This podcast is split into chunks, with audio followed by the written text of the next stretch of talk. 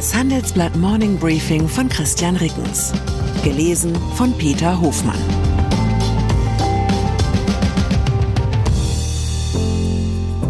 Guten Morgen allerseits. Heute ist Mittwoch, der 29. November 2023. Und das sind unsere Themen. Wieder erwarten gut. Aktienmärkte 2023 überraschen Strategen. Abschied vom stillen Finanzgenie. Charlie Munger ist tot. Ein neues Kernkraftwerk pro Jahr. EDF denkt nicht an Atomausstieg. Nach einer kurzen Unterbrechung geht es gleich weiter. Bleiben Sie dran. Sie investieren in Aktien, es fehlt Ihnen aber eine klare Strategie. Ihr Depot ist ein Sammelsurium mehr oder weniger guter Ideen. Dann geht es Ihnen wie vielen. Lernen Sie in der Masterclass erfolgreich investieren, alles über kluge Börsenstrategien. Mit dem Rabattcode Investieren20 gibt es 20% Nachlass auf den Normalpreis. Infos unter handelsblatt.com slash erfolgreich investieren. Aktienmärkte überraschen Strategen. Wer in diesem Jahr die Finger von Aktien ließ, weil ihn die Verlustangst plagte, der schaut mal wieder entgangenen Gewinnen hinterher. Der US-Leitindex S&P 500 gewann seit Januar fast 19 Prozent. Der Stocks Europe 600 hat in diesem Jahr 7 Prozent zugelegt. Im deutschen DAX, bei dem die Dividenden eingerechnet werden, summiert sich das Plus auf mehr als 14 Prozent. Entschuldigung, wie viel Zinsen gab's nochmal auf dem Sparbuch? Zwei Dinge sind bemerkenswert an der Entwicklung. In früheren Jahren erklärten Skeptiker die steigenden Kurse oft mit einer Inflation bei den Vermögenswerten infolge der Niedrigzinspolitik. In diesem Jahr stiegen die Aktienkurse trotz steigender Zinsen.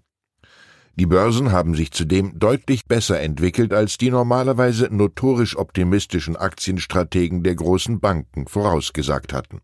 Nach dem Ausnahmejahr 2023 kehren wir nun zurück in den Regelbetrieb, zumindest was die Prognosen betrifft. Die von Handelsblatt Finanzreporterin Andrea Künnen abgefragten Strateginnen und Strategen sind wieder optimistisch wie ein Wurf Jungfüchse beim ersten Ausflug vor dem Bau. Selbst diejenigen Aktienstrategen, die eine Rezession in den USA erwarten, sehen für die Börsen in Europa und den USA ein Kurspotenzial von plus fünf bis zehn Prozent. Hauptgrund die prognostizierten ersten Leitzinssenkungen auf beiden Seiten des Atlantiks, die sich positiv auf die Unternehmensgewinne auswirken dürften. Wir sprechen uns in einem Jahr wieder und sehen, was aus den Prognosen geworden ist. Charlie Munger ist tot. Börsenprognosen auf Jahresbasis spielten für die Anlageentscheidungen von Charles Munger nie wirklich eine Rolle. Zusammen mit seinem jahrzehntelangen Geschäftspartner Warren Buffett galt Munger als Urheber der Value-Strategie, bei der man systematisch nach unterbewerteten Unternehmen mit starken Geschäftsmodellen sucht. Gestern ist Munger im Alter von 99 Jahren in Kalifornien verstorben. Das bestätigte Buffetts Finanzholding Berkshire Hathaway. Munger blieb gerne im Hintergrund. Nur zu gerne spielte er seinen Beitrag zum Erfolg von Berkshire Hathaway herunter. Buffett aber wusste um die enorm wichtige Rolle seines Geschäftspartners. In einer Stellungnahme teilte Buffett gestern mit, Berkshire Hathaway hätte nicht zu seinem derzeitigen Status aufgebaut werden können, ohne Charlies Inspiration, Weisheit und Engagement. US-Präsidentschaftskandidatin gewinnt Verbündeten. Im Vorwahlkampf der US-Republikaner für die Präsidentenwahl hat Nikki Haley einen mächtigen Verbündeten gewonnen. Die einflussreiche politische Organisation um den Milliardär Charles Koch sprach sich am Dienstag für die frühere Gouverneurin von South Carolina aus. Die Koch-Organisation kontrolliert über ihren Super PAC namens AFP Action Millionen von Dollar. In den USA dürfen derartige Political Action Committees beliebig hohe Spendensummen einsammeln, unterstehen jedoch nicht der Kontrolle der Kandidaten. Allein während der Kongresswahlen 2022 tätigte AFP Action nach eigenen Angaben mehr als zwei Millionen Telefonanrufe, suchte an 5,5 Millionen Haustüren das Gespräch mit Wählerinnen und Wählern und verschickte mehr als 69 Millionen Briefe. Die Organisation setzt sich für Steuersenkungen und den Abbau staatlicher Vorschriften ein. In den Umfragen zum Kandidatenrennen der Republikanischen Partei liegt Haley allerdings nur auf Platz drei. Der Statistik-Website 538 zufolge führt Ex-Präsident Donald Trump in den meisten Erhebungen mit mehr als 40 Prozentpunkten vor Ron DeSantis, dem Gouverneur von Florida. Dieser kommt auf etwa 13 Prozent der Stimmen, Haley auf 10 Prozent.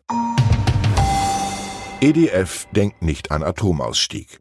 Der französische Atomkonzern EDF will in den 2030er Jahren mindestens ein großes Kernkraftwerk pro Jahr bauen.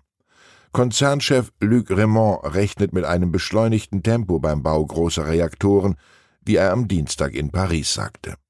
Von dem gegenwärtigen Stand von ein oder zwei pro Jahrzehnt ausgehend solle die Taktung allmählich auf ein oder sogar eineinhalb AKW pro Jahr erhöht werden.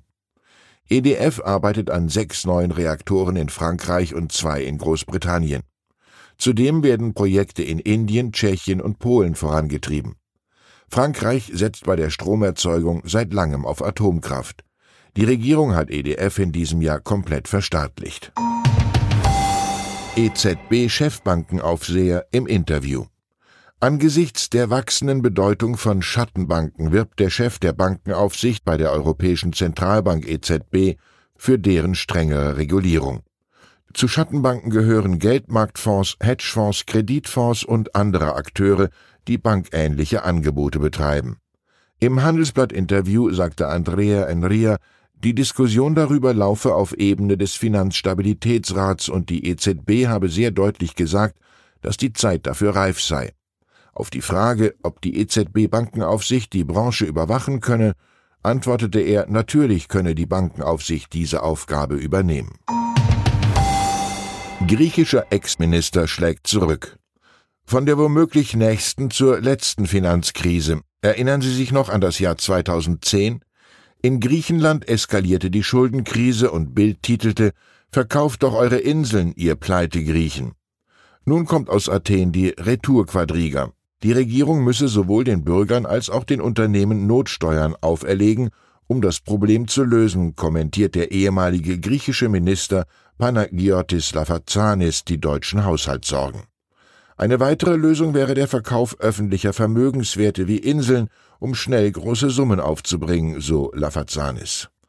Nun müssen wir dem guten Mann entgegenhalten, dass wir Deutschen ja nur deshalb in Kalamitäten stecken, weil wir uns selbst aller spartanische Sparsamkeit auferlegt haben und nicht, weil uns die drohende Staatspleite dazu zwingt. Aber die Debatte ist in der Welt. Welche deutsche Insel kann weg? Ich vermute, die meisten Verkaufsstimmen würden auf Sylt entfallen, aber auch die meisten Voten, diese Insel zu behalten. Ich persönlich könnte am ehesten auf Pellworm verzichten, kenne allerdings mindestens einen Autoren eines konkurrierenden Morgen-Newsletters, der etwas dagegen hätte.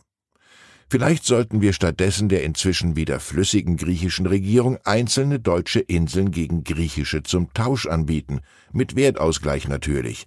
Samos statt Sylt. So macht die Haushaltssanierung Spaß. Ich wünsche Ihnen einen lebensfrohen Tag. Herzliche Grüße, Ihr Christian Reckens. Die deutsche Wirtschaft steht vor neuen Herausforderungen. Und Sie möchten aktiv die Zukunft mitgestalten? Dann sind Sie beim Handelsblatt CFO Summit 2024 genau richtig. Erleben Sie hochkarätige Speaker und CFOs renommierter Unternehmen wie Amazon, Google oder SAP Seien Sie Teil dieses exklusiven Gipfeltreffens am 11. und 12. Juni in Düsseldorf. Mit dem Code Podcast sparen Sie bei der Anmeldung 15%. Alle weiteren Infos unter handelsblatt-cfo-summit.de.